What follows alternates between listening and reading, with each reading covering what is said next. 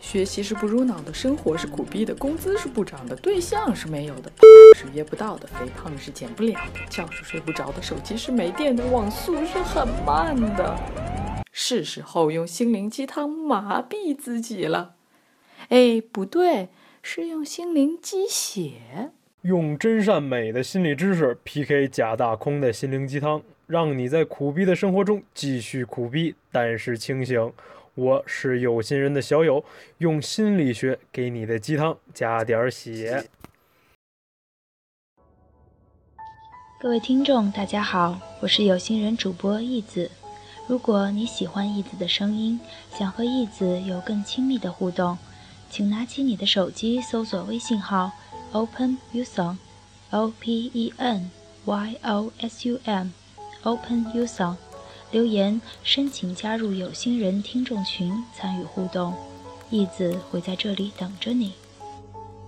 不知道你们有没有这样一种感觉：即使晚上睡了六七八个小时，第二天中午饭后还是想小憩一会儿，不然就会感觉中午不睡，下午崩溃。今天要跟各位分享的话题是来自复旦大学学士、心理学专业爱好者。翁子航的文章，你必须非常能睡，才能显得压根儿没睡。翁子航在读一篇文章的时候，发现了文章作者奇葩的作息时间表：早上九点到十点，瑜伽、伸展运动、早餐、洗澡。我给自己定下规则：早上十点前不要查邮件。十点到十二点。这段时间我用来做一天当中最重要的事情，比如会议、电话或者回复邮件。十二点到下午两点，阅读、研究和其他人互动，后者需要的时间超乎想象，因为我需要管理几打公众账号。下午两点到三点，见面、午餐时间。下午三点到四点，邮件、电话、会议。四点到六点去健身房做举重练习和有氧运动。晚上八点到十点休息时间，阅读、听音乐和家人朋友打发时光。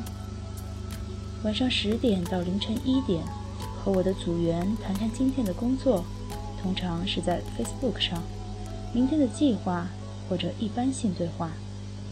凌晨一点到凌晨四五点是独处时间。又称 getting shut down，没有来自邮件、社交网络和真实世界的打扰。夜晚中的这个时候，我能构思灵感、写作或者学习。在遗世独立的宁静之中，我能把注意力集中在任何问题上，创造性的解决问题。凌晨四五点到早上九点睡觉。文章作者在这种惊天地泣鬼神的作息时间表下生存了五年，并且依然活蹦乱跳，这让丰子航决心考察一下一般人能否做到一天只睡四个小时或者更少。作者在这里提倡的是一种双向睡眠，一天睡两次。他还有进化版的多项睡眠，指的是一天中的睡眠次数不止两次。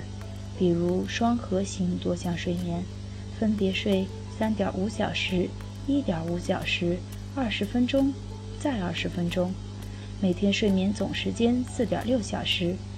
再比如城市人睡眠法，又称达芬奇睡眠法，每隔四小时睡二十分钟，从而达到石破天惊的每天两小时睡眠时间。冯子航对相关文献进行了搜索。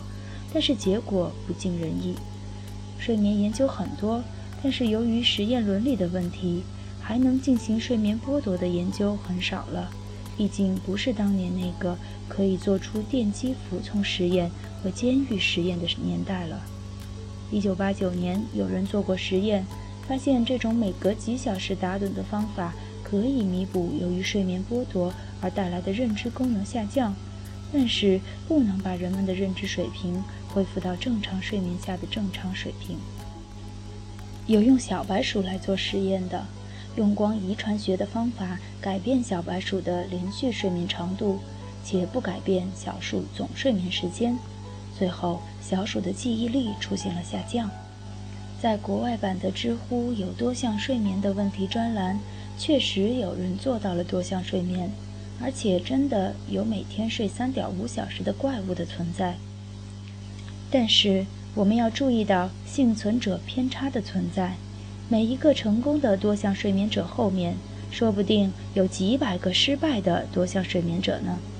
有人成功了，并不代表着每个人都能够适应这种激进的睡眠方法，尤其是这些成功的人似乎都是年轻男性。而且，如果这些人的说法可信，毕竟基于个人经验的说法不是那么有说服力，那么你需要精确地规划你的日程。如果你在该睡觉的时候没有去睡觉，你的感觉会非常非常糟糕。换言之，如果你正在进行激进的城市睡眠法，你不能参加时间超过四小时的活动。然而，这些是回答说自己做过多项睡眠的人，在他们的回答里通常都会加一句：“虽然它很好，但是我现在已经不做多项睡眠了。”从生理心理学的理论上来看看多项睡眠吧。心理学家 Peter w o z e n k 撰写了一篇关于。然而，这些回答说自己做过多项睡眠的人，在他们的回答里通常都会加一句：“虽然它很好，但是我现在已经不做多项睡眠了。”从生理心理学的理论上来看看多项睡眠吧。心理学家彼得亚雷。沃兹尼亚克写了一篇关于多项睡眠的文章，其中心思想如下：一、睡眠对于认知能力、记忆力和创造力非常重要。处于睡眠剥夺状态的人，认知能力、记忆力和创造力都会被损害。二、进行多项睡眠的人会处于持续的睡眠剥夺状态下，所以如果你想要学习新技能，保持注意力，不要进行多项睡眠。进行多项睡眠的人常常是因为工作所需。三、神经科学发现，人类是双向睡眠者，除了一夜酣睡，白天也容易小睡一会儿。最好的睡眠模式是单向、双向，而非多项的。四、没有最好的睡眠时间这一说，最佳睡眠时间因人而异。确实有人可以在。三加一的睡眠模式下生活，但是对于绝大部分人，八小时左右的睡眠时间是必须的。五，没有足够的证据表明某些名人，比如达芬奇、丘吉尔、爱因斯坦等等，使用过多项睡眠。六，那些声称自己做到了多项睡眠的博客主们，他们的博客充满了各式各样的槽点，导致作者专开一栏。光是吐槽都快吐不过来了。